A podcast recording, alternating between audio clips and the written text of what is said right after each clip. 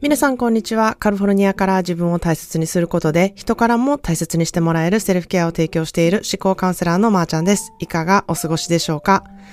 えー、我が家の下の子、オードリーは13歳なんですけれども、まあ、最近反抗期と言うんでしょうか。まあ、言われたことをやらない。何度言ってもやらないみたいなことが増えてきてですね。まあ、それは何かというと、みんなそれぞれね、あの、やらなきゃいけないことっていうのが分担されていまして、まあ、自分、基本ね、自分がやったことは自分で片付けるみたいなことが、まあ、家族のルールとなっているんですけれども、まあ、食べたものをね、あの、食洗機に入れるなり、こう、自分が出したものを片付けるとか、まあ、彼女の場合は犬のお世話とか、まあ、あの、しないといけないことっていうのが決まっているんですけれども、まあ、これね、子育てあるあるだと思うんですよ。まあ、子育てじゃなくても、お仕事でも、あの、この人に頼んだのに全然やってくれないみたいなことってあると思うんですよね。まあ、何度言ってもしない場合、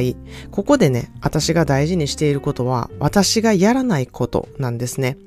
あの、お母さんってすぐやってしまうんですよ。もうその方が早いからっていう感じでやってしまうんですけれども、まあそれをやらせるっていうこと、自分で、あの、やってもらうっていうこと、このやりとりがね、まあめちゃくちゃめんどくさいんですよ。なので、あの、楽な道みたいな感じで、もう、私がやっといた方がもう早いわみたいな感じでやってしまいそうになるんですけれども、あの、私はすごい大事にしてるんです。やらないっていうことを大事にしてるんですね。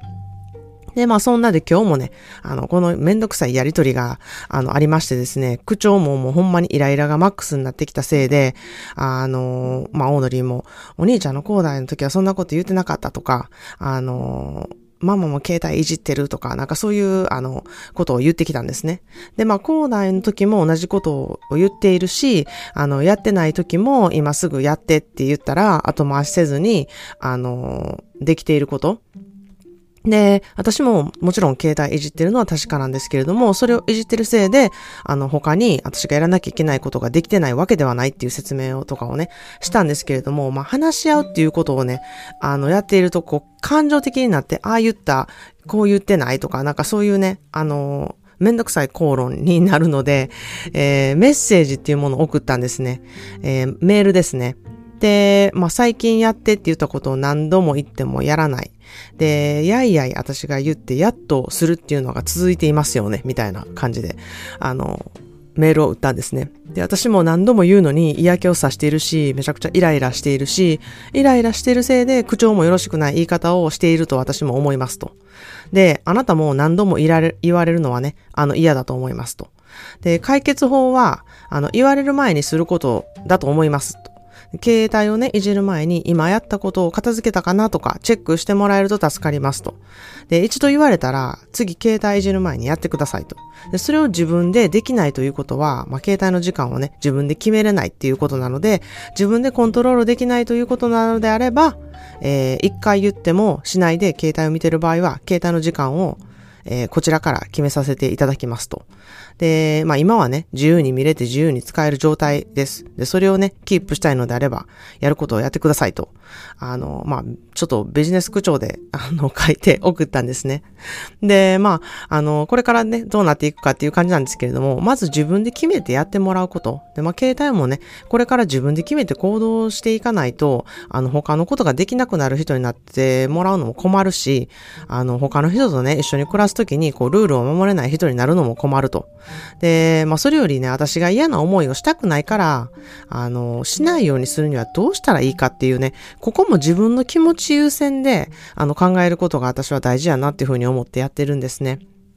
で、あの、まあ、これをね、うん、気持ちの、自分の気持ちを優先せずに、えー、まあ私がやったらさっさと終わるしっていうね、そういう風な道を選んでずっとやっていると、なんかそうすることに慣れてくるんですよね。もうそれが楽やっていう風に思ってしまうんですよ。でも、結果、それめちゃくちゃ苦しい道っていう風になるんですね。で、そのことをね、えー、今日は、あの、メインの課題にしてお話したいなっていうふうに思ってるんですね。例えば、ここで、あの、私がもうオードリーと話し合うことがめんどくさいな。っていう、あの、そのメールのやり取りとかもめんどくさいなって思って、あの、理由をね、いろいろ作って、まあ、いつもなんか手伝ってくれるしなとか、あの、いつもなんかこんな優しいしなとか、なんかそういう理由を持ってきて、まあ、私がやっといてあげよう。まあ、うん、そうすることで、えー、まあ、うん、あの、ことが簡単に済むじゃないですか。で、あの、まあ、そこでオードリーは別にしなくてもお母さんがやってくれるんやっていう、そういうなんかループ、循環ができて、そこにお互い慣れてしまうんですよね。で、そうすると私はずっとオードリーの片付けをしていくことになって、で、オードリーも自分がやったことは誰かが片付けてくれるんやっていうことに慣れてしまってですね、お互いにとってよろしくない苦しい道を歩むことになるんですよね。で、まあこれは子育ての例なんですけれども、まあ仕事場でも夫婦関係でも全てに私値することやなっていうふうに思ってるんですね。自分の気持ちを蓋にして、あの、蓋に、蓋をしてね、あの、楽やって思った選択は、実は長い目で見ると結構一番苦しい道やったりするんですよね。で、一番手っ取り早い、早い道を取るんじゃなくって、自分の気持ちを優先すること。で、目の見えない先の道を考えた時に、お互いにとって何が一番ベストなんかなって。それは自分の心が一番よく知っているんじゃないかっていうふうに私は思っているんですね。で、まあ今日はそこであの、この英語の一言を出し、出そうかなっていうふうに思っています。それは、Your next step will become clear the moment you bravely begin to walk towards what your heart is calling you to do. まあちょっと長いんですけれども、自分の心が言っていることをね、よく聞いて、勇気を出して一歩踏み出すことが、あなたの確かな次のステップ、次の道なのですっていう言葉なんですね。Your next step will become clear the moment you bravely begin to walk towards what your heart is calling you to do この言葉のように迷っていたり、どうしたらいいんやろうとか、罪悪感とか、不安になるとき、いつもガイドしてくれるのは自分の心なんだっていうふうに思うと、自分の中にある答えは、あの、自分の中にあるんだっていうことに気づけるんですよね。